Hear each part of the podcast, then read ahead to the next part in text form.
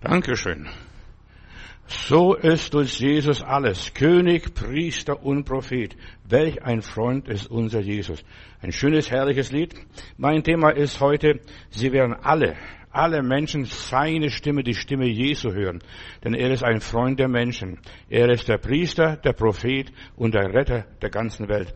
Die Stimme wird vom Himmel erschallen. Das heißt, und es, sie werden sehen ihn und sie werden ihn hören. Das ist mein geliebter Sohn, den sollte hören und alle Menschen werden Jesus hören, wenn sie, sobald sie hier die Augen zumachen, sie werden die Stimme Jesu hören.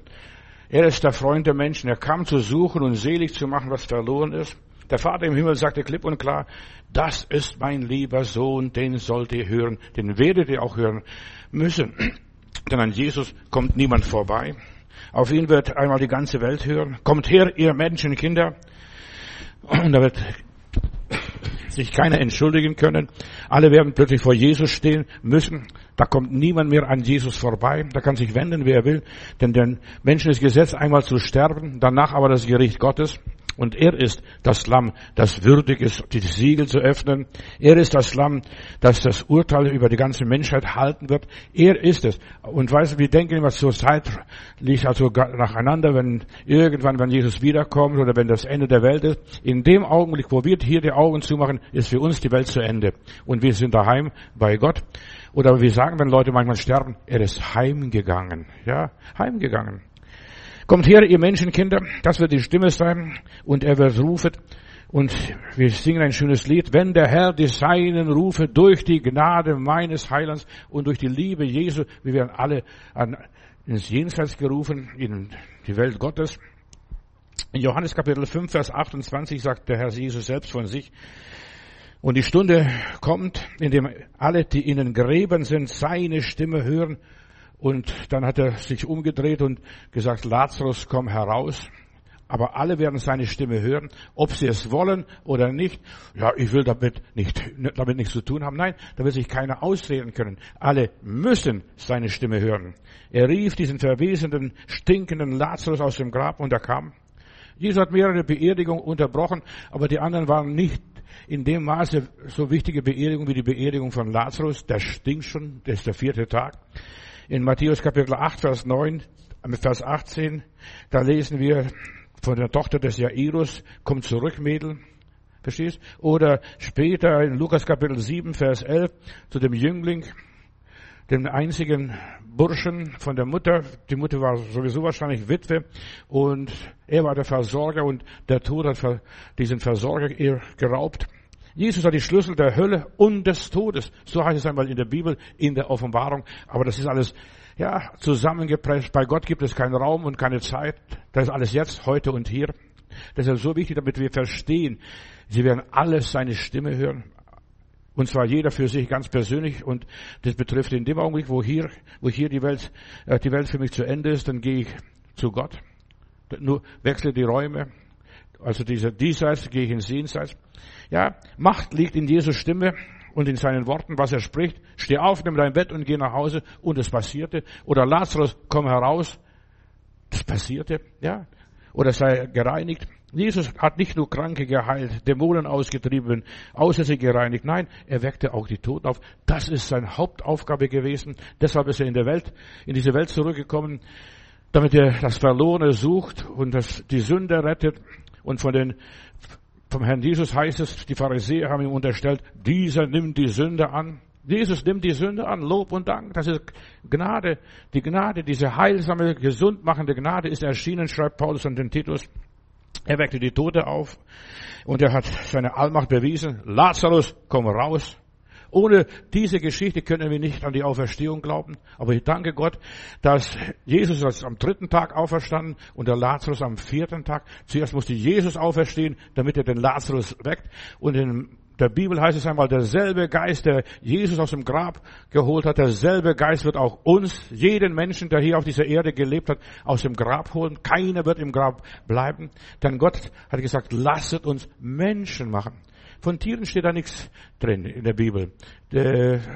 ich werde nachher auch über die Schöpfung was sagen, denn die Schöpfung sehen sie genauso nach der Erlösung der Kinder Gottes, äh, dass nicht nur die Kinder Gottes die Erlösung sehen, sondern auch die Tiere. Da wird plötzlich die Wüste blühen, da wird plötzlich Paradies auf Erden sein. Ja, das Erdreich und die Menschen werden glücklich sein, zufrieden sein. Die werden, ja, das messianische Reich erleben. Was mit Lazarus geschieht und geschehen ist, das ist zwar einmalig, aber was Gott einmal tat, das tut er immer wieder. Und das ist das Werk Jesu. In Lazarus hat der Tod seine ganze Macht entfaltet, er stinkt schon und so weiter. Aber plötzlich kommt dieser Lazarus raus, macht ihn frei. Ja, und die Juden kamen zu ihm und sie haben ihn befragt, Lazarus, wie war das drüben im Jenseits? Ja, in der Verwesung, in dem Zerfall. Wie, was hast du da alles erlebt? Ja. In Lazarus sehen wir das wunderbare Bild der Auferstehung. Er ruft, ihr Menschenkinder kommt her, Lazarus, komm raus.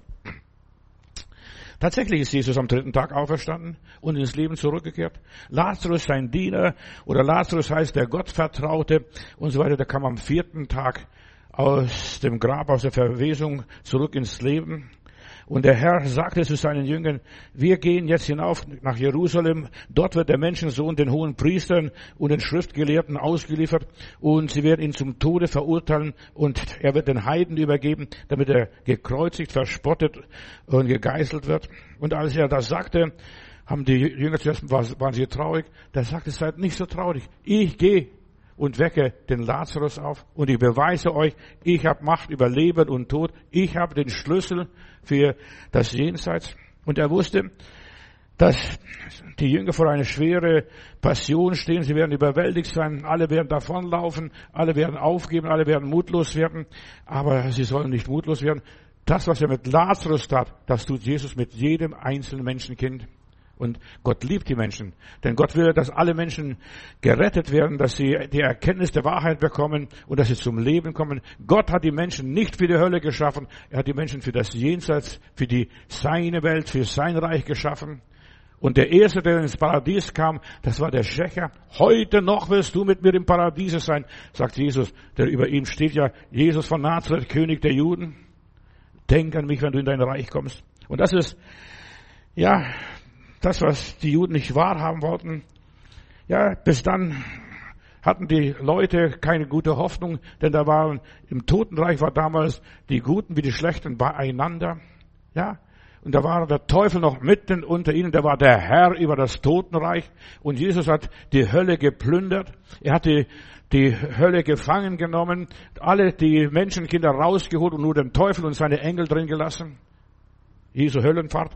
Denk, das ist ein ganz großes, wichtiges Ereignis. Bis, ja, bis dahin wussten die Jünger nicht viel von der Erkenntnis und sie werden alle zur Erkenntnis der Wahrheit kommen. Gott will, dass allen Menschen geholfen werde. Deshalb hat er die Menschen geschaffen. Gott will nicht die Verdammnis der Menschen, dass die Menschen in Nacht und Finsternis untergehen, ihnen fehlt der Glaube. Schau, ich habe den Lazarus aufgeweckt. Wenn der kann, dann könnt ihr auch leben und ihr seid besser, ihr seid von mir auserwählt, von mir berufen als meine Jünger. Deshalb überlässt er Lazarus den vierten Tag dem Tod, verstehst du? Jesus überlässt ganz bewusst. Er überlässt den Lazarus dem Tod. Und daher sagte der Herr Jesus zu seinen Jüngern, Lazarus ist gestorben. Schrecklich. Lazarus ist gestorben. Ja. Und ich freue mich, für euch, dass ich nicht dort war. Stell dir mal was vor. Der Heiland freut sich, dass er nicht dort war, als der Lazarus schwer krank war, Fieber hatte und im Sterben lag oder danach in Delirium. Ja, gut, dass ich dort nicht war. Denn ich will hingehen und ihn aufwecken, denn ich will, dass ihr glaubt, dass ihr an mich glaubt, dass ich die Macht, die Autorität habe, äh, Tote aufzuwecken. Der Tod des Lazarus war also eine Notwendigkeit für die Seligkeit, für unseren Glauben damit mit Lazarus auch der Glaube der Jünger aus dem Grab rauskommt. Wir werden auferstehen. Wenn der Jesus, Lazarus auferweckt, wir werden auch auferweckt werden. Weil Jesus lebt, lebe ich auch morgen. Ich möchte auch Hoffnung den Menschen predigen. Nicht nur sagen, mit dem Tod ist alles zu Ende, mit dem Tod ist alles vorbei. Nein, da fängt erst das Abenteuer des Glaubens an. Halleluja. Gut, dass er nicht dort war, sagt er. Gut, dass er nicht dort war. Stell dir mal vor, das war ein Segen, dass Jesus nicht am Krankenbett vom Lazarus war, sondern erst an der Gruft kam, als er schon in der Verwesung überging. Jesus als Mensch war nicht dort. Nur Jesus als Gott ging er nachher hin. Lazarus, komm heraus. Obwohl er in menschlicher Natur war, er dankte dem Vater, dass der Vater ihn alle Zeit hört, ihn alle Zeit erhört und der Vater ihm die Autorität gibt, zu sprechen. Und dann sagt der Vater, ich danke, dass du mich alle Zeit hört. Und dann dreht er sich um zum Grab und sagt, Lazarus, komm heraus. Und er sagte nur, der Lazarus schläft nur. Wenn wir sterben, wir schlafen nur ein. Verstehst du? Wenn du mal so Menschen beobachtest, wie die sterben, also gläubige Menschen vor allem, Menschen, die mit reinen Tisch mit anderen gemacht haben, die schlafen ein, sanft und friedlich. Verstehst du? Die haben keinen Todeskampf. Die müssen da nicht irgendwie was kämpfen. Sie schlafen friedlich ein.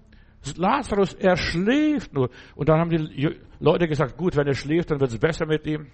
Ja, es wird besser werden, aber auf göttliche Art und Weise. Und er wusste, was mit dem Lazarus passiert.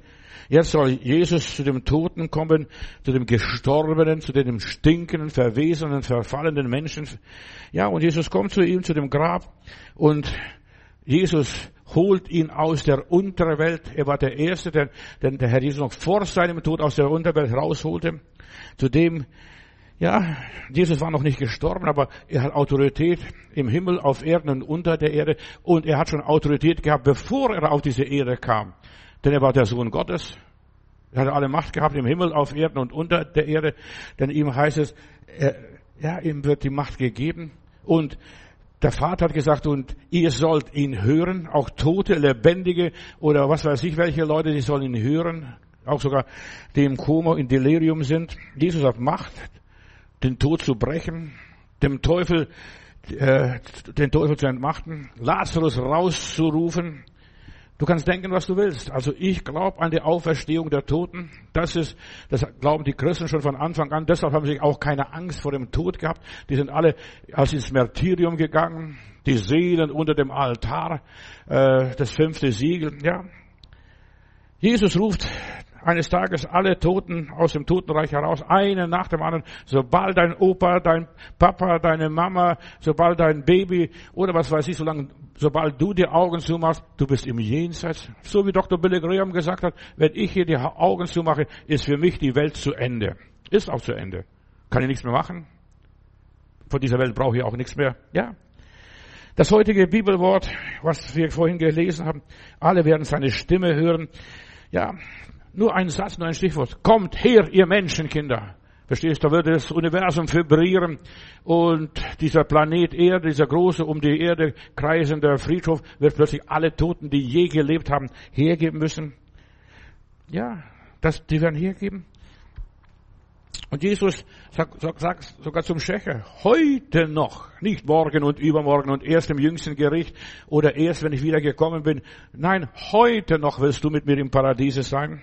Dieses heute gilt immer noch. Jesus stirbt zur Erlösung für viele. Er, der von keiner Sünde wusste, wurde für uns zur Sünde gemacht und er plündert die Hölle. Als der Auferstandene sagte er, ihr sollt wissen, dass Gott mir alle Vollmacht gegeben hat auf der Erde und unter der Erde und das gehört die Unterwelt auch dazu. Mir gehört alle Macht, nicht nur im Himmel, wo die lieben Engelchen tanzen und springen und Halleluja singen und nicht nur auf der Erde, wo die Pastoren predigen. Nein, auch sogar in der Unterwelt hat Jesus alle Macht. Und ich verspreche euch, hat er dann weiter gesagt, dass ich jeden Tag bei euch bin bis an der Weltende. Ja, jeden Tag. Ihr könnt mit mir rechnen. Darum geht hin zu den Menschen und sagt es ihnen, dass sie ihr Leben ihm anvertrauen sollen. Ja, und so machen wir als Mitarbeiter Gottes. Ich predige, dass die Menschen einfach ihr Leben ihm anvertrauen sollen. Und zwar ganz bewusst, nicht, wir werden auferstehen, das ist schön, wir wissen, dass es ein Jenseits gibt. Aber ich möchte über das Jenseits auch sagen, dort gibt es Stufen. Die einen sind ganz nah beim Heiland und die anderen sind ganz weit weg. Verstehst du? So wie der Pluto hier bei uns im, auf der Erde, dieser Planet, verstehst du, ganz weit weg, oder ne-, Neptun, vielleicht auch der Jupiter, den sieht man gar nicht, verstehst du, ganz weit weg. So, so werden viele sein, auch ganz weit weg von Gott. Aber wir als Mitarbeiter Gottes, wir rufen die Menschen, lasst euch mit Gott versöhnen und dann lebt voller Power, lebt im Glauben, voller Pep und arbeitet für Gott und dient Gott. Und die, die viel zur Gerechtigkeit gewiesen haben, die werden leuchten wie die Sterne des Himmels. Du musst nur als Wegweiser sein. Dort geht's lang, dort geht's lang, dort geht's lang, dort geht's lang. Ja. Als Wegweiser, dann kommst du in Gottes Museum, ja, in Gottes Archiv. Denn Jesus wusste, dass sie, ja, dass die Jünger Menschen treffen werden und dass sie glauben werden. Warum? Weil sie selbst erlebt haben, wie Lazarus auferstand. Viele von ihnen waren religiös und glaubten an alle möglichen Götter. Und die Menschen sehnen sich von Anfang an, seitdem die Menschen aus dem Paradies vertrieben worden sind, sehnen sich nach der Verheißung Gottes. Da wird einer kommen, der der Schlange den Kopf zertreten wird, der dem Teufel die Macht nehmen wird. Da wird einer kommen. Und das war die Hoffnung all der Völker, ob Juden oder Heiden, was weiß ich auch. Auch die Juden waren mal Heiden. Die kommen aus Babylon, aus Ur in Chaldea. Ja. Und alle wussten ganz genau, ja, der Himmel, der ist uns berufen. Und sogar der, wo ganz wenig vom Himmel wusste, wusste doch irgendwie in seinem Herzen, es muss einen Gott geben. Auch die Atheisten wissen, es muss einen Gott geben, denn sonst würden sie nicht predigen, Gott ist tot. Aber so viele Menschen wollen den Himmel sich verdienen. Das geht nicht. Jesus hat alles getan in Argentinien predigt ein feuriger Prediger voller Dynamik, voller, voller Feuer und dann springt ein junger Mann hoch, rennt nach vorne. Pastor, was muss ich tun, dass ich gerettet werden? Dann sagt der Pastor, junger Mann, du bist viel zu spät dran. Vor 2000 Jahren, Jesus hat alles für dich getan. Ja. Und nicht nur vor 2000 Jahren, Jesus hat für die ganze Zeit, verstehst du, weil bei Gott keinen Raum und keine Zeit gibt, für die ganze Ewigkeit, von Ewigkeit zu Ewigkeit, für alle Menschen, die je gelebt haben, von dem Neandertal, vom Adam, was weiß ich, von wem auch immer, verstehst du, die je gelebt haben, die eine Seele hatten, für die ist Jesus gestorben. Und er erzählt seinen Nachfolgern, ja, er ist der Weg, die Wahrheit und das Leben und niemand kommt zu Gott, zum Vater, als nur durch Jesus Christus. Er ist der Absolute. Ja, der, ja, vergibt die Schuld, die Sünden. Er ist derjenige, der ihnen das Heil gebracht hat, den Geist Gottes gebracht hat. Wir wissen ja, vor der Sinnflut, der Geist Gottes wurde von der Erde weggenommen. Die Leute ließen sich von seinem Geist nichts mehr sagen. Aber jetzt hat, er bringt den Heiligen Geist wieder zurück und ich werde den Vater bitten und er wird euch einen Tröster senden, diesen Parakletos, diesen Beistand. Jesus sagte, dass er bei uns Menschen sein wird, alle Tage, als der Gottessohn und Menschensohn. Weißt du, Jesus ist beides. Gottes Sohn und Menschensohn. Er versteht uns Menschen, weil er Mensch war. Und wir verstehen durch ihn Gott. So wie diese Verbindung ist da. Menschensohn und Gottes Sohn bis an der Ende dieser Welt. Und Jesus hat die Menschlichkeit an sich. Er steht neben, neben dem lieben Gott. Zu Rechten der Majestät ist er da. So steht es in der Bibel. So ist es den Menschen offenbart worden.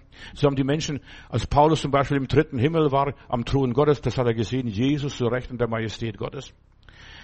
Und er wird Wunder wirken, wenn wir über ihn sprechen. Fang an, nur über Jesus zu sprechen.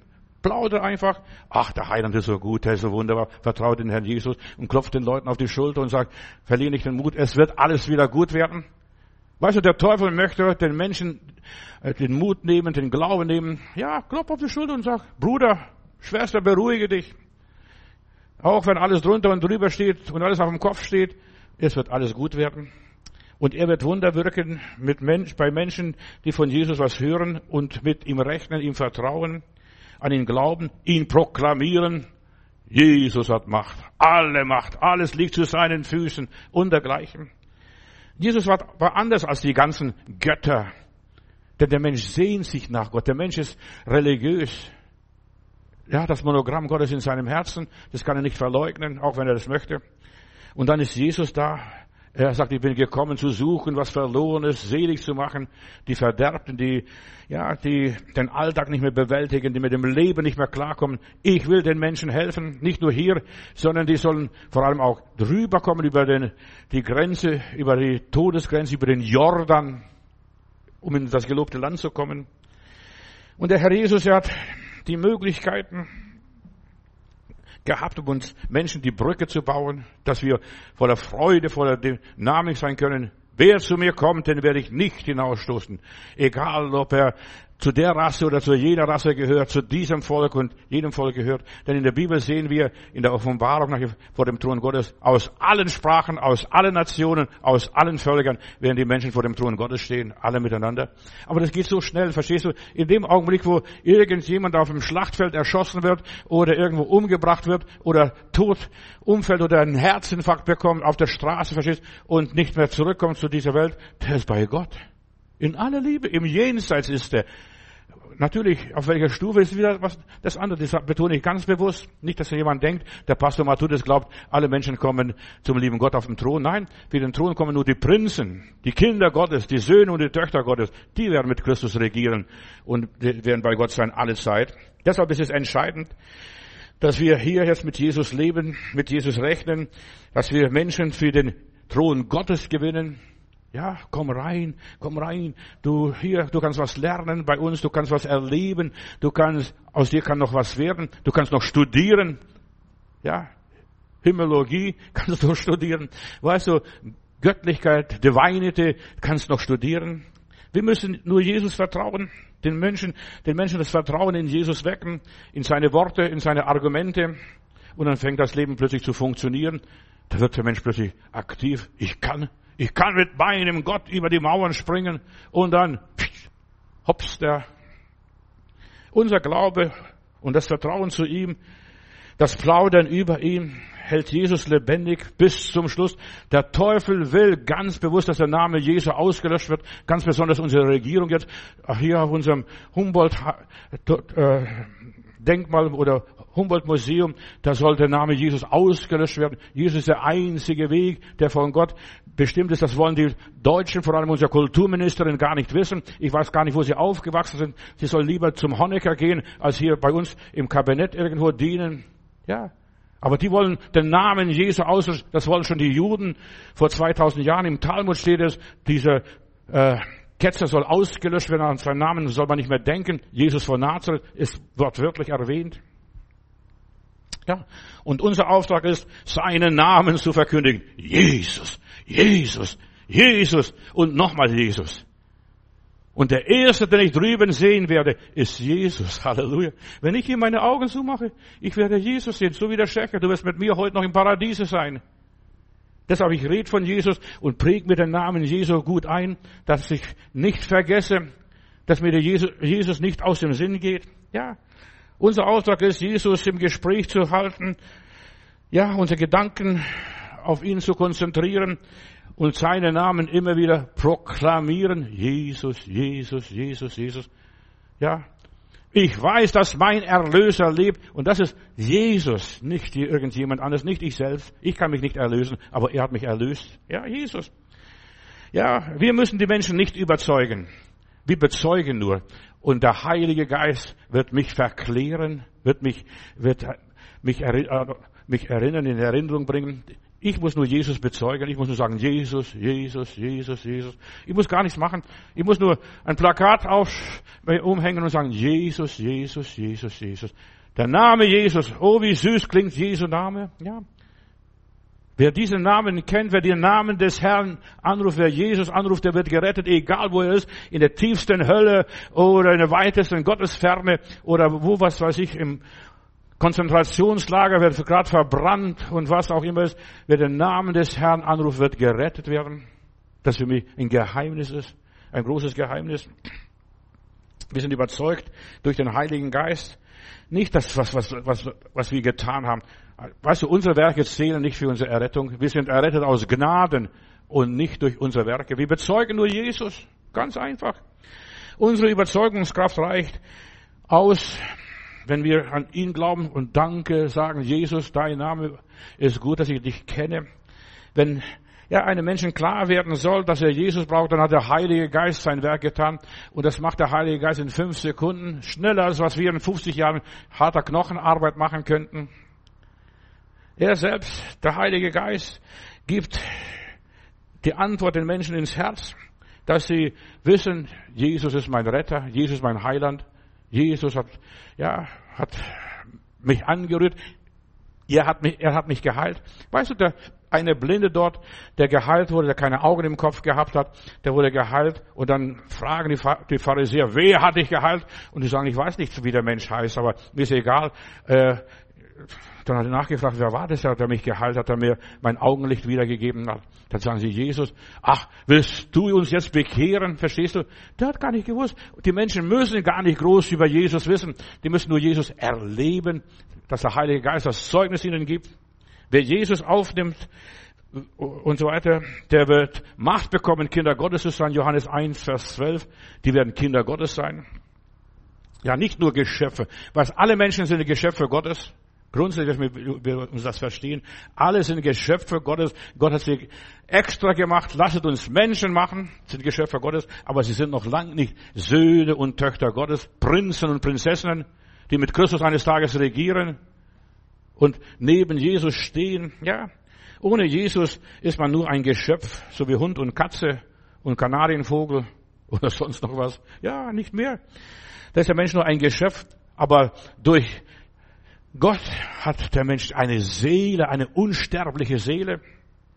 Nur Kinder Gottes sind Prinzen, werden Regenten Gottes sein. Sie werden mit Christus regieren. Sie werden auf dem Thron mit ihm sitzen. Die anderen werden nur Palmen haben und ein bisschen wedeln. Ja, aber die anderen werden gekrönte Häupter sein.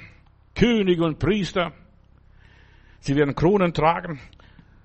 Und die werden nicht nur keine Hitze haben, die werden keinen Hunger haben, die werden nicht frieren, verstehst du? Und so weiter. Das wird gesagt für die anderen. Die werden im Jenseits sein. Wenn Gott im Gottesreich ist, geht es den Menschen gut. Da hungern sie nicht, da müssen sie nicht Steine fressen wie der Teufel. Äh, hier lasse die, spricht, dass die Steine Brot werden. In der Hölle gibt's nichts zu essen. Da werden die Menschen gequält, Tag und Nacht. Kinder Gottes, die haben eine herrliche Aussicht mit, sie werden im Paradies sein, die werden so klatschen und schon haben sie einen Apfel in der Hand oder eine Birne oder was auch anderes. Ja, und es wird ein Unterschied sein. Und jetzt bitte, bitte beachte, wir sind, wir sind alle für das Jenseits geschaffen, aber es wird im Jenseits ein Unterschied sein. Der, der hier Gott gedient hat und der hier Gott nicht gedient hat, der hier an Jesus geglaubt hat, in welcher Form auch immer, und nicht an Jesus geglaubt hat, zwischen dem, der Gott gehorcht hat und der Gott nicht gehorcht hat. Alle werden auferstanden. Es gibt keinen einzigen Menschen auf diesem Planeten, der nicht auferstehen wird. Die werden alle auferstehen in aller Liebe. Und sie werden alle seine Stimme hören. Und sie werden alle im Jenseits sein. Aber nicht jeder Mensch wird die Krone Gottes haben. Mit Diamanten und Edelsteinen und was weiß ich, wie das alles sein wird. In Herrlichkeit. Ja. Aber jeder Mensch ist Gott gewollt. Von Gott geschaffen. Er ist der Töpfer. Und der Mensch ist sein Ton, das Gefäß. Und jeder Mensch ist sehr wertvoll in den Augen Gottes. Und alle Menschen haben eine Seele, so, sie sind angepustet worden, den Hauch Gottes. Und der Mensch wurde eine lebendige Seele, so steht es in meiner Bibel. Ja, sie haben nicht nur Lebensgeist, so wie ein Tier, wie dein Hund, eine Katze oder ein kleiner Kanarienvogel.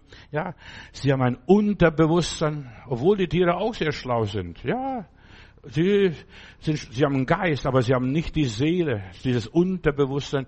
Aber der Mensch hat das Unterbewusstsein, das Gottesbewusstsein. Für mich ist das Gottesbewusstsein das Unterbewusstsein. Verstehst du, das weiß ich schon. Weißt du, manchmal haben Leute erzählen ich denke, ich, hab, ich war schon mal hier irgendwie. Ja, so jenseits Erfahrung schon im Voraus. Manche fühlen schon. Und ja, sie haben den Eindruck, ich wäre schon mal hier gewesen. Denn Gott spricht zu jedem Menschen zwei oder dreimal, steht in der Bibel, zum Juden und zum Heiden, zu Ägyptern, zu Griechen, zu Römern, zu Deutschen, zu Amerikanern. Er spricht zwei oder dreimal ganz besonders. Aber die meisten verstehen die Sprache Gottes nicht. Die Sprache Gottes ist vielleicht Krankheit, Krise, Katastrophe, Krieg oder was auch immer ist. Gott hat allen Menschen den Herrn Jesus gegeben. Gott ist an allen Menschen interessiert. Und Gott will, dass allen Menschen geholfen werde und dass sie alle zur Erkenntnis der Wahrheit kommen. Alle miteinander. Es gibt keinen Menschen hier auf diesem Planeten Erde, dem Gott nicht gnädig wäre. Ja, Jesus hat am Kreuz für alle Menschen gebetet. Er hat nicht für mich speziell gebetet. Weil manche sagen, er hat für dich am Kreuz gebetet. Er hat nicht für mich gebetet. Ja, aber er hat gesagt, Vater, vergib ihnen. Und dazu gehört, zu diesen ihnen gehöre ich auch ich, auch du und alle Menschen. Vergib ihnen, denn sie wissen nicht, was sie tun. Sie sind alle doof. Ja, vergib ihnen. Und, und so weiter. Denn sie wissen nicht, was sie tun. Und dann hat er ausgerufen, es ist vollbracht. Und zwar, das gilt für alle. Für Hinz und Kunz und Müller und Meier. Es ist vollbracht. Jesus sagt, wenn ich erhöht werde, werde ich alle Menschen zu mir ziehen. Nicht, dass sie sich alle bekehren. Nein, er stieg hinab in die Hölle und sagt, hallo, ihr seid frei. Für euch gilt die Amnestie jetzt. Ihr könnt raus, wenn ihr wollt. Und sie werden alle rausrennen. Und allen Menschen sagt mir das gegeben, alle Gewalt. Und für alle Menschen sagt er, ich habe die Schlüssel der Hölle und des Todes und der Unterwelt. Ich habe alle Macht. Das ist Jesus. Diese Macht gehört nur Jesus und keinem Menschen, keinem Religion, keinem Papst, keinem Bischof, keinem Priester, keinem Pfarrer, keinem frommen und den Liebensheilensleuten noch wozu. Ja. Wir können die Welt nicht retten und bekehren. Nur Jesus kann er. Ich werde die Menschen zu mir ziehen. Niemand kommt zum Vater, denn nur durch mich. Nicht durch mich. Ich kann predigen, mir den Mund franzig sprechen, da wird sich keiner bekehren. Aber wenn der Heilige Geist wirkt, dann kannst du nicht mehr schlafen. Und dann musst du dich bekehren. Niemand kommt zum Vater, denn der Sohn ziehe. Jesus ist der einzige Weg. Er ist der Baum des Lebens, der im Paradiese stand, von dem der Mensch nicht essen durfte. Der hat den falschen Baum gegriffen. Ja, Baum der Erkenntnis, dass er Verstand hat, dass er einen Geist hat. Deshalb hat der Mensch einen Geist, kann denken, kann planen, hat Ideen, hat Visionen. Das hat ein Tier nicht, eine Vision. Ja. Und hätte der Mensch vom Baum des Lebens gegessen, hätte nicht mehr errettet werden können, dann ist Status quo. Verstehst du? Gäbe es keine Errettung mehr. Und Gott sei Dank, er hat sich vergriffen. Ja, ist es gut, dass ich hingehe und den Lazarus auferwecke. Hätte von diesem Baum gegessen, hätte Jesus gar nicht mehr kommen müssen, dürfen und sollen. Verstehst du, der Mensch wäre für ewig, für immer, für alle Zeit ein Teufel, ein Dämon. Es gibt keine Rettungsmöglichkeit. Nur durch Jesus gibt es Rettungsmöglichkeit für uns. Da muss niemand verloren gehen. In aller Liebe versteht das Evangelium. Das Evangelium ist so kinderleicht und einfach zu verstehen, aber so viele Leute sind verkopft und begreifen das nicht. Die müssen, denen muss man zehnmal erklären, wie und was. Jesus hat den Geist des Lebens in diese Welt hineingebracht und wer an mich glaubt, der wird leben, obgleich er stürbe. Selbst wenn er tot umfallen würde, jetzt in diesem Augenblick, er wird leben, ob er das versteht oder nicht.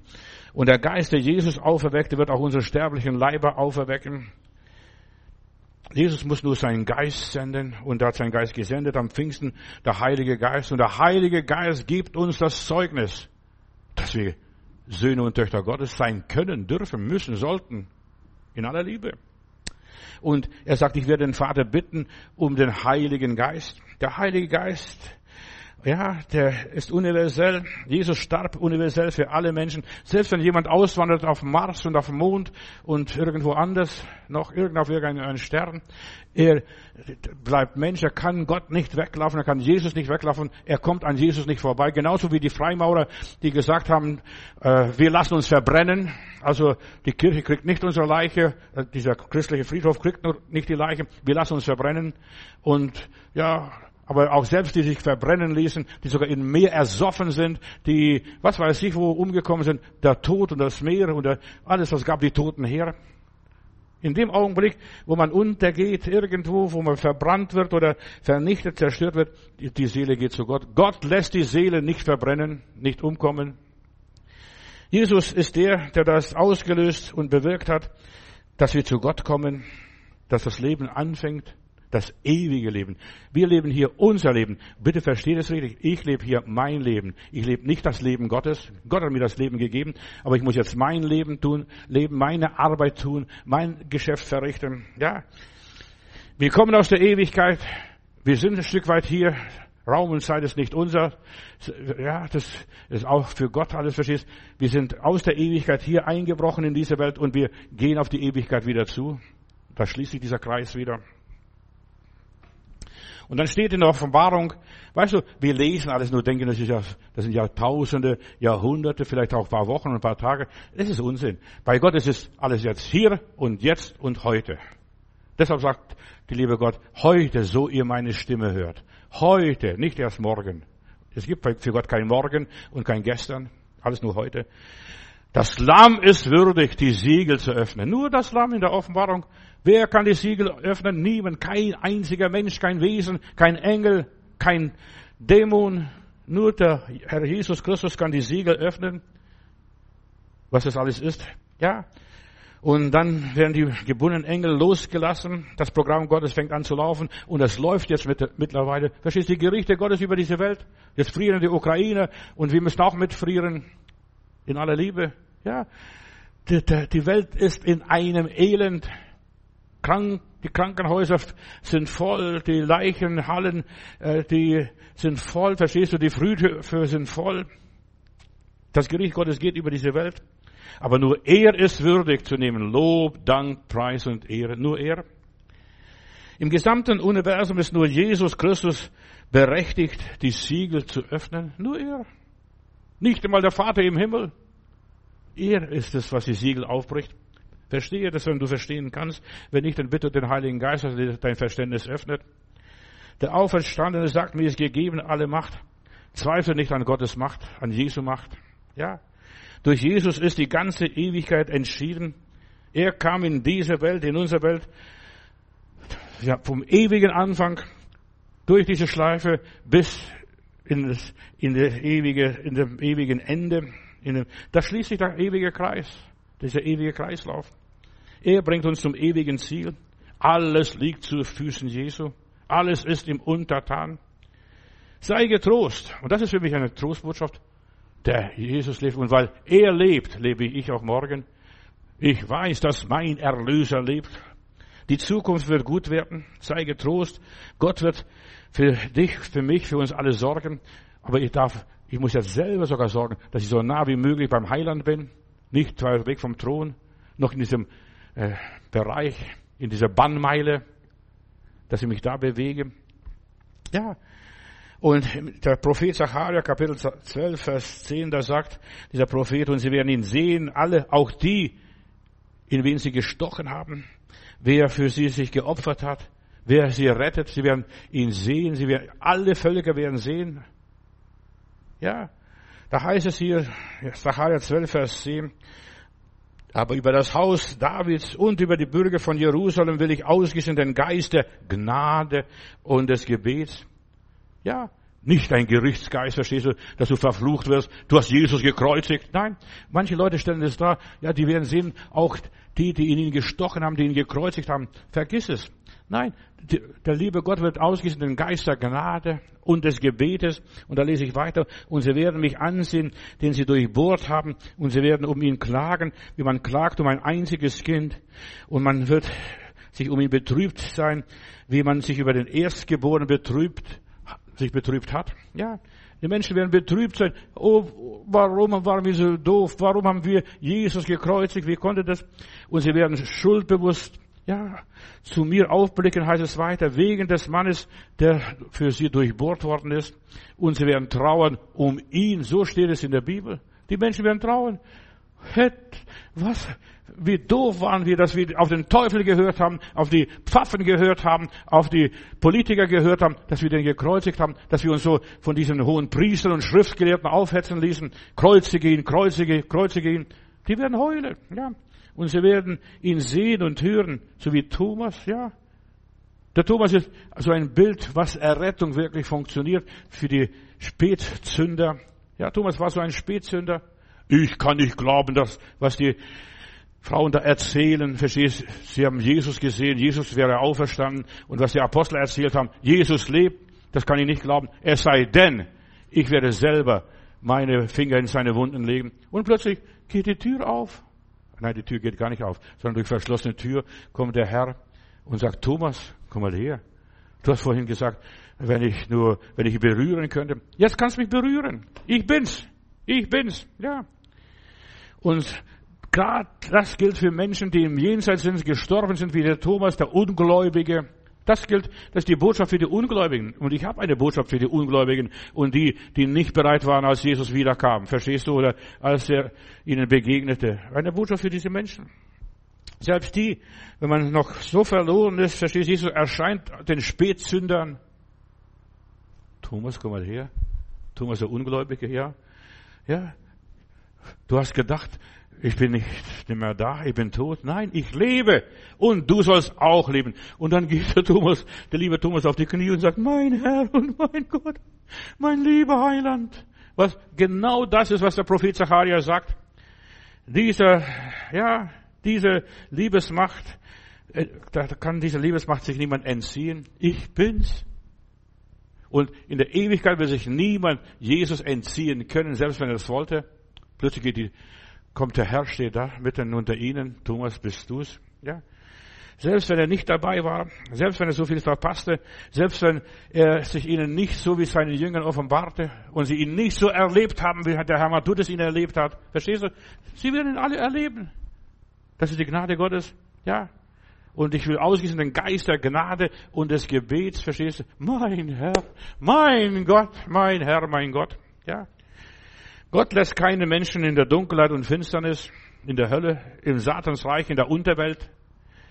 Gott ist ein gnädiger und barmherziger Gott und bei ihm ist viel Erbarmen. So steht es in meiner Bibel.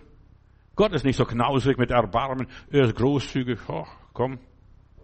Du darfst mitkommen. Du darfst mit einsteigen. Wir werden schon zusammenrücken. Jesus geht den Verlorenen nach und der Heilige Geist macht den Rest, diese Überzeugungsarbeit. Mein Herr und mein Gott. Verstehst du dann?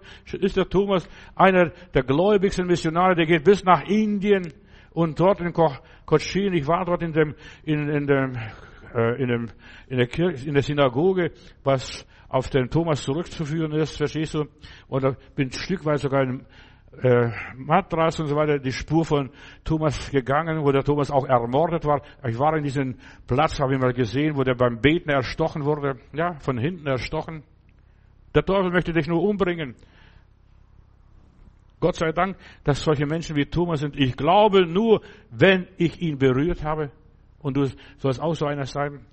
Sein Geist wird auf alles Fleisch ausgegossen. Wo, wo willst du die Bibelstelle setzen? Wenn, Jesus, wenn in der Bibel heißt, schon im Alten Testament heißt, oder wird sein Geist auf alles Fleisch ausgießen? Auf die Afrikaner, auf die Amerikaner, auf die Asiaten, auf die Germanen. Ja, das Christentum, als es in der antike Welt sich ausbreitete und so weiter und dann Christentum als Staatsreligion wurde oder Reichsreligion wurde, da wurden viele Kirchen geschlossen oder äh, die Kirchentempel, Götzentempel und so weiter wurden geschlossen und auf den Ruinen der Tempel der Götter baute man Kirchen. Verstehst du? Der Mensch ist religiös und man macht die, die Fortsetzung, ja, auf den Ruinen der Kirche wurden Kirchen gebaut, Gemeinden gebaut, auf den Ruinen weiter. Die Sache Gottes geht weiter. Du kannst es nehmen, wie du das willst. Du kannst sagen, ja, das war ja Staatsreligion, Reichsreligion. Aber die Sehnsucht der Menschen ist nach der Errettung. Und der Mensch sehnt sich nach Himmel oder den Himmel, dass es auf die Erde kommt. Und die Fortsetzung kommt. Der Mensch ist religiös. Der Himmel wurde nicht geschlossen, sondern der wurde weitergebaut. Auf den Trümmern der alten Tempeln, der alten Götzenaltäre wurde das Reich Gottes gebaut. Paulus predigt in Athen. Er sagt, ich bin so rumgegangen. Ihr habt gesehen, ihr Athener, ihr seid so fromm. Und ich habe einen Altar gefunden, dem unbekannten Gott. Ja, die Griechen haben Angst gehabt, vielleicht verpassen wir einen Gott oder eine Gottheit. Verstehst du? Deshalb, wir, wir möchten ganz exakt sogar einen Altar haben, dem unbekannten Gott. Und der Paulus predigt, sagt so, ich möchte euch diesen unbekannten Gott verkündigen. Jesus Christus, ja, die Auferstehung der Toten. Aber da, nachdem er anfing von der Auferstehung der Toten äh, zu predigen, haben sie Blackout gehabt, die ganzen Athener. Durch Jesus kann heute jeder, der immer noch will und immer noch bereit ist, eine persönliche Beziehung zu Gott bekommen. Persönlich, ganz persönlich. Krippe und der Stall und die Weihnacht und das leere Grab und der Ost, und Ostermorgen und so weiter, das ist für alle offen und zugänglich, weil Jesus lebt lebe ich auch morgen. Das mache ich weiter. Ja, wir lassen uns Christus nicht nehmen, egal wie stark der Antichrist ist. Der Antichrist wird sich sowieso an Christus die Zähne ausbeißen, in aller Liebe. Ja. Wir lassen uns von unserer gottlosen Regierung diesen Glauben nicht nehmen, so wie diese muslimische Frau hier in Neukölln gesagt hat, als sie nicht in der Moschee gehen durfte und beten durfte. Ich lass mich doch rein, meinen lieben Herrgott nicht nehmen. Ja, Wie Christen sollen so energisch sein, dass wir sagen, wir lassen unseren Herrgott, unseren Heiland nicht nehmen. Der Himmel ist offen. Herz, weißt du da, warum? Weil Jesus gekämpft und geblutet darum. Nur darum. Ja, mir ist gegeben alle Macht im Himmel und auf Erden. Ich habe etwas Großartiges erlebt. Es hat mich gar nicht mehr losgelassen und ich weiß, warum die alten Christen so stark im Glauben waren. Ich war in der Sixtinischen Kapelle am Vatikan in Rom. Ein Bild von Michelangelo. Ja, der wird, der stellt den aus, den auferstandenen Jesus, den Menschensohn dar. Der wird flankiert von Haufen Leute, von Milliarden von Wesen und Menschen und so weiter, die verzweifelt sich ausstrecken nach ihm. Und dann ist er am Grab von Adam und Eva, also Mann und Frau, und die strecken die Hände und Herr Jesus nimmt die Hand von Adam und zieht den Adam aus der Hölle raus. Das war so gewaltig. Ja, dass Jesus den Adam, den ersten Menschen errettet. Und wenn der erste Mensch errettet ist, sind alle Menschen errettet. Denn in der Bibel heißt, so wie durch einen Menschen die Sünde, der Tod in diese Welt kam, so kam das Leben durch einen Menschen zu allen Menschen. Jesus hat Macht, alle Macht, und was er sagt, das geschieht. Sein Wort ist Autorität. Lazarus, komm heraus. Ja, wenn Gott redet, und in Johannes 5, Vers 28 und Johannes 11, Vers 43, da heißt es, die Stunde kommt, in der alle, die in den Gräben sind, seine Stimme hören werden. Auch wenn sie kein Grab mehr haben. Aber alle, die in den Gräben sind, seine Stimme hören. Alle Menschen werden diese Stimme hören. Lazarus kommt raus. Jesus hat dem Tod, dem Teufel die Sünde, die Macht genommen. Durch die Auferweckung des Lazarus hat er demonstriert, ich habe Autorität über Tod und Hölle. Komm, Teufel, rutsch mir den Buckel runter. Ja. Der Lazarus war schon vier Tage tot, er stank schon und Jesus hat ihn auferweckt und dabei seine ganze Macht und Gewalt entfaltet. Und den Juden wird kein anderes Zeichen gegeben als das Zeichen Jonas. Heißt es einmal in der Bibel, der war drei Tage im Bauch des Fisches und dann wurde er freigesetzt. Sein Freund Lazarus wurde am vierten Tag zum Leben, im Leben zurückgeholt. Jesus überlässt den Lazarus nicht dem Tod und er wird dich und mich und uns alle miteinander nicht dem Tod überlassen. Tod, wo ist dein Stachel? Hölle, wo ist dein Sieg? Und da sagte seinen Jüngern, Lazarus ist gestorben und ich freue mich für euch, dass ich nicht dort war, denn ich will hingehen und ihn aufwecken, damit ihr glaubt. Ja. Ich würde heute an die Auferstehung Jesu nicht glauben, wenn der Lazarus nicht auferstanden wäre. Den Jüngern vernein, der war im Koma, vielleicht in Delirium und das Mädel da von Jairus vielleicht auch, aber Lazarus war schon verwest. Da haben ihn schon die Würmer gekrabbelt und fressen wollen. Der, der Tod des Lazarus war also notwendig, damit wir zum Glauben kommen, zum Glauben an die Auferstehung. Jesus kommt zu den Toten und er ist schon da. Damals, als er am Kreuz hing, war er da und jeder kann auf ihn aufblicken. Und wir haben ein Bild im Johannesevangelium 3, Kapitel 3, da ist, so wie Gott die Schlange bei Moses in der Wüste erheb, erhöhte und wer auf diese Schlange schaute, wurde gesund, ohne dass er gebetet hat, ohne dass er Medizin geschluckt hat oder sonst irgendwas gemacht hätte. Sobald sie die Schlange erblickten, wurden sie gesund, sonst mussten sie sterben. Und wir haben ein schönes Lied. Wer Jesus am Kreuze im Glauben erblickt, wird heil zu derselbigen Stunde. Und Jesus sagt, wahrlich, wahrlich, ich sage euch, die Stunde kommt und ist jetzt schon da. Die Stunde ist jetzt schon da. Nicht die wird kommen, sie ist jetzt schon da, in der die Toten die Stimme des Sohnes Gottes hören werden und sie werden hören und sie werden leben. Das meint nicht nur Wiedergeburt. Verstehst? Manche interpretieren das mit Wiedergeburt, mit Bekehrung. Da lebst du. Verstehst? Nein, ich muss trotzdem sterben. Auch wenn ich an Jesus glaube aber ich werde nicht im Totenreich sein und er wird nicht zulassen, dass der Gerechte sein Grab bei den Ungerechten findet.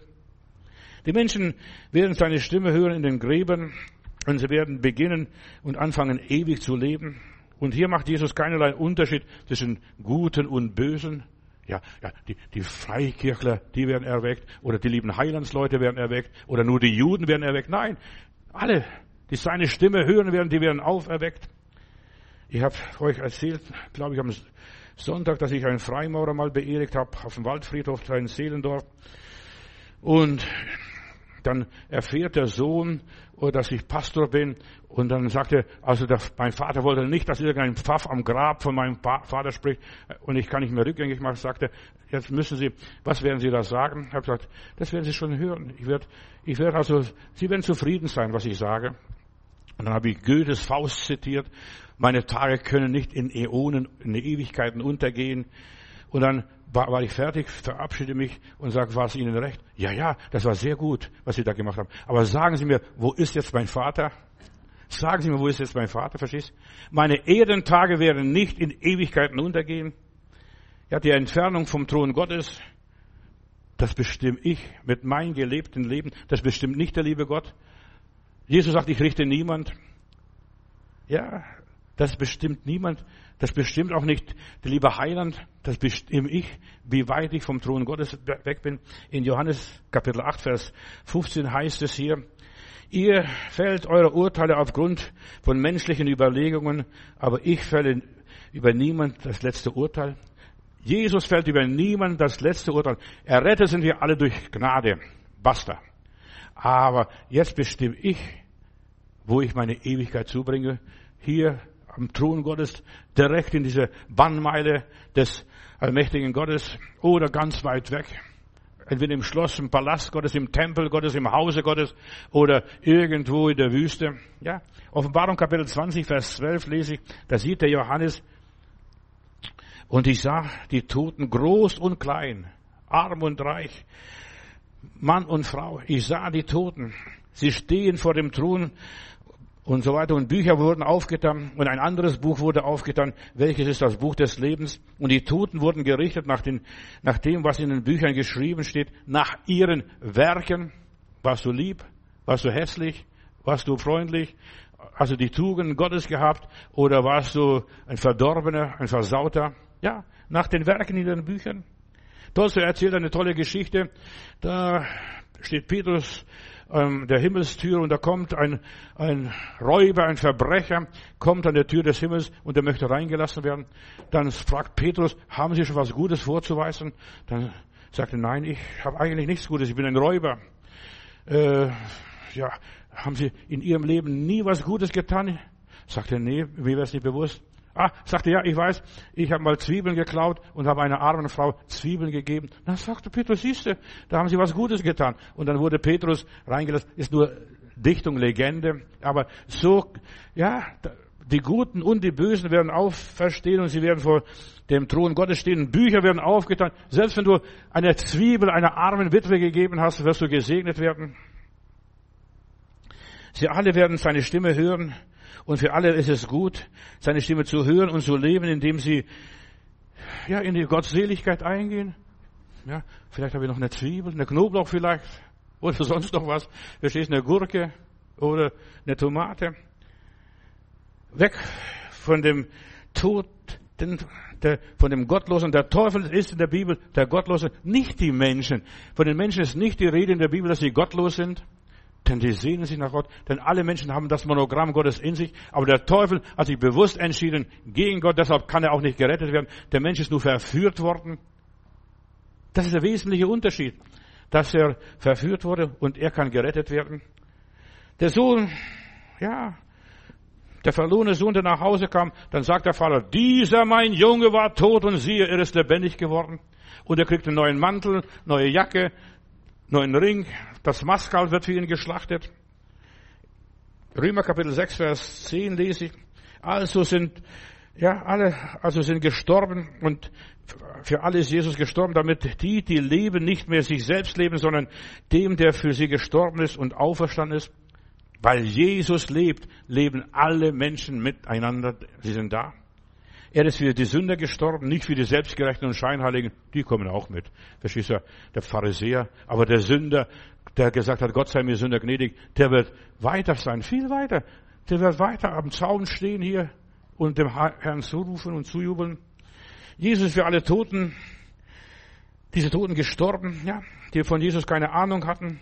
Er ist für alle, die je auf diesem Planeten Erde gelebt haben, gestorben. Auch die, ja, die schlimme Sünder waren, die Verbrecher waren. Du wirst erstaunt sein, wer alles im Himmel ist. Uiuiuiui. Ich möchte nicht dabei sein. Du kriegst den Mund nicht mehr zu. Was? Der auch, der auch, der auch. Ja. Ich will keine Namen nennen, aber du wirst erschüttert werden. Ich warne dich. Der Schächer, das war kein superfrommer. Ja, ja. Und die alle sollen Vergebung der Sünden haben, selbst egal was sie angestellt haben. Von nun an leben sie nicht mehr sich selbst, hat er hier Paulus geschrieben, sondern Jesus für alle gestorben, für alle einzelnen Menschen, für die ganze Menschheit, für, ja, die Menschheit für Gott erworben. Jetzt, ja, so wie einer die Sklaven erwirbt, verstehst du, der opfert sich und er erwirbt die ganze Landschaft, die ganze Gegend, so war im Römerreich damals Gang und Gebe. Und er hat die Hölle geplündert. Der Heiland hat die Hölle geplündert. Alles, was hier zur Hölle gehört, gehört jetzt mir.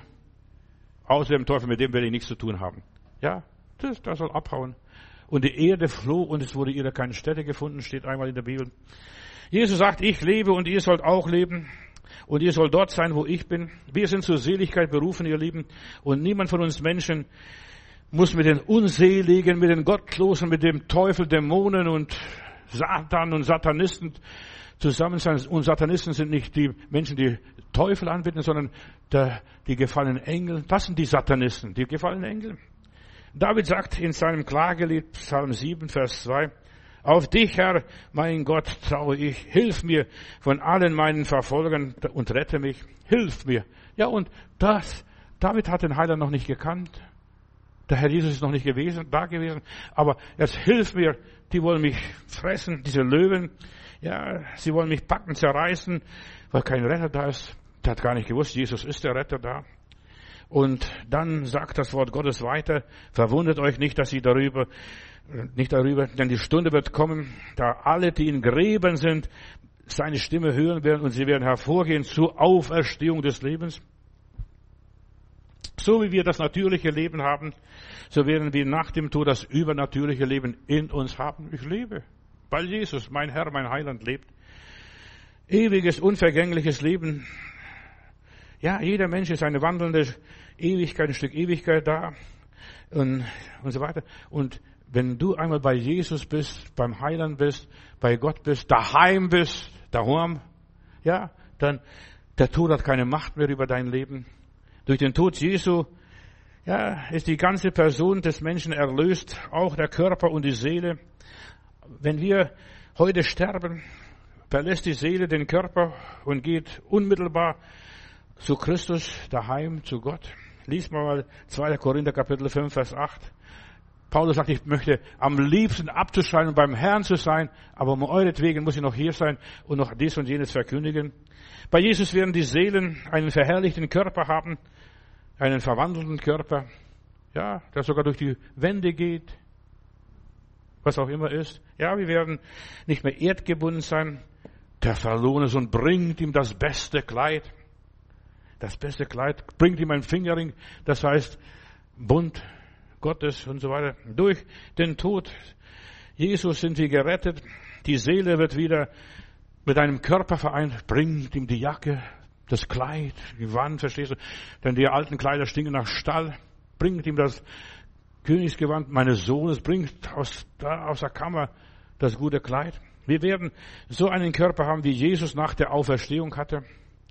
Wir werden ihm in allen Stücken gleich sein. Philippa 3, Vers 20 und 21. Ja, nach seiner Auferstehung hat Jesus immer noch die Form eines menschlichen Körpers gehabt. In aller Liebe. Ich will euch nur ein bisschen ein Stück weit Theologie bringen und zeigen, wir werden genauso weiterleben, wie wir hier gelebt haben. Er wird nicht aufhören, Mensch zu sein. Er war Gott Mensch und du wirst auch Mensch Gott sein. Wir werden unaufhörlich Menschen sein, denn Gott hat uns geschaffen als Menschen. Lasset uns Menschen machen. Jesus war und blieb für alle Ewigkeit wahrer Gott und wahrer Mensch. Er hatte einen verherrlichten Leib und uns wird auch nicht anders gehen. Ja, die Jünger konnten mit ihm essen, ihn berühren, mit ihm plaudern. Ja, er hat sogar, der Heiland hat sogar Fische und Brot gebacken für die Leute am See Genezareth. Und dann sagt, seht, seht, das sind meine Hände und meine Füße. Ich bin's. Fasst mich an. Und seht, denn ein Geist hat nicht Fleisch noch Knochen. Und ihr seht, wie ich, was, dass ich das alles habe. Lukas Kapitel 24, Vers 39. Und Lukas war Arzt und hat ganz genau exakt berichtet, was er hier geschrieben hat. Seine Auferstehung ist Vorbild für unsere Auferstehung. Unsere Leiber der Niedrigkeit werden umgestaltet und verherrlicht, so wie beim Heiland. Da werden wir am Feuer sitzen, Lagerfeuer, und wir werden feiern und glücklich sein. 1. Korinther 15, Vers 49. Wie wir das Bild des irdischen Adam an uns getragen haben, so werden wir einmal das Bild des himmlischen Christus tragen. In aller Liebe. Mit unserem Tod bekommen wir die Erlösung unseres Leibes, Römer Kapitel 8, Vers 23. Durch Jesus bekommt die Welt die Wiederherstellung. Weil so viele Leute reden von Wiederherstellung, Wiederherstellung, Wiederherstellung. Die wissen gar nicht, was Wiederherstellung ist. Mir nützt es hier nichts, wenn ich wiederhergestellt wird, wenn ich so mein Erbe bekomme oder wenn ich mein Geld zurückkomme, äh, bekomme oder wenn ich dies und jenes vielleicht bisschen von meinem Leben zurückbekomme. Das ist nicht genug. Ich will komplett wiederhergestellt werden. Ich möchte sogar alles doppelt haben, was ich hier hatte, was ich hier verloren hatte, was mir hier geraubt worden ist. Ja. Und das betrifft nicht nur uns, Römer Kapitel 8, Vers 21, da heißt es, die ganze Schöpfung sehnt sich nach der Erlösung der Kinder Gottes von der Vergänglichkeit und Sterblichkeit. Ja, wir sind erlöst, ihr Lieben. Nach dem Tod leben wir in dem unendlichen Universum, wo auch immer. Wir werden gut haben, sehr gut sogar. Ja, in der erneuerten Welt Gottes, wiederhergestellten Welt Gottes, neuer Himmel und neue Erde kommt herab. Das neue Jerusalem, das ist der Thron Gottes. Und deshalb, nicht alle werden im neuen Jerusalem leben, aber die werden vielleicht in Galiläa leben oder in Judäa irgendwo oder irgendwo an der Küste. Ja, aber das neue Jerusalem ist für die Heiligen, für die Auserwählten. Da wird, ja, die Gott gedient haben, für Gott gelebt haben, für Gott gearbeitet haben. Und deshalb ist wichtig, dass du nach deiner Bekehrung dich für Gott einsetzt und dich aufopferst und sagst, ich will alles Jesus weihen, weil er alles mir gegeben hat oder für mich geopfert hat. Er ist vor allem ein, ja, einer, der das Leben ohne Vergänglichkeit einem zur Verfügung stellt. Jesus gibt den Menschen ewiges, bleibendes, beständiges Leben über alles, was wir bisher verloren haben. Ja, die Ewigkeit beginnt. In dem Augenblick, wo ich hier die Augen zumache, beginnt meine Ewigkeit. Da sagen wir auch den Leuten, Ruhe in Frieden, Ruhe ewig, verstehst du, Ruhe, was weiß ich, Ruhe, Ruhe in Frieden. Ja, über alle Zeit und Raum. Auch wenn wir heute von diesen Menschen keine Spur mehr finden, und du wirst für viele Menschen hier keine Spur mehr finden, die sind über diese Erde gegangen und nicht mehr da. Aber Gott hat noch die, alle die Daten in seinem Buch geschrieben, Buch des Lebens. Und dort steht der Name, auch wenn du gestorben bist und weißt, bei dem lieben Gott ist es so, in dem Moment, wo deine Seele auswählt, geht zu Gott und das wird festgehalten, heimgegangen, Ruhe in Frieden, ja.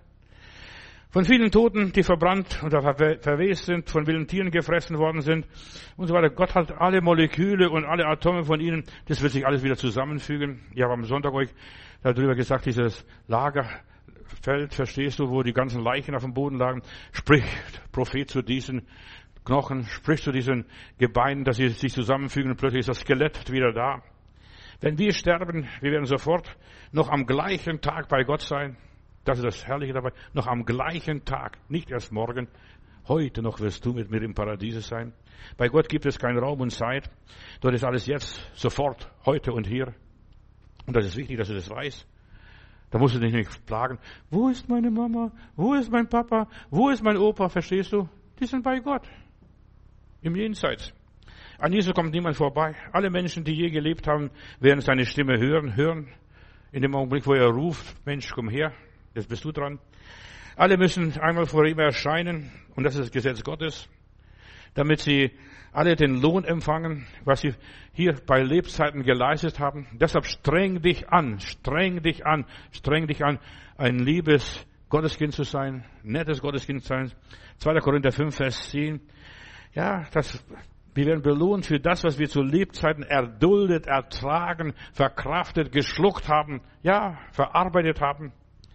Und der Apostel Johannes bekam in der Offenbarung gezeigt, was im Weltgericht geschehen wird. Und die Toten wurden gerichtet nach dem, was in den Büchern geschrieben steht, nach ihren Werken. Offenbarung 12, äh 20, Vers 12. Nach den Werken. Was hast du getan? Und was ihr einem der geringsten meinen Brüder getan habt, das habt ihr mir getan. Ein Glas Wasser oder neues Unterhemd oder neuen Mantel oder was heißt, das wäre das Geringe. Gott belohnt nicht, nicht, was du groß getan hast, sondern die Zwiebel, die du irgendwo geklaut hast im Schrebergarten beim Nachbar und so weiter und was du der Witwe da gegeben hast. Ja, nach ihren Werken. Denn Gott ist gerecht. Gott ist nicht ungerecht. Gott ist ein gerechter Gott. Mein Gott, meine Zeit liegt in deinen Händen und, und, du bist gerecht. Du gibst uns deine Gnade und das, was wir immer noch verdient haben, ja, das wird noch belohnt werden für Zeit und Ewigkeit. Heiliger Geist, hilf meinen Hörern, dass sie kapieren.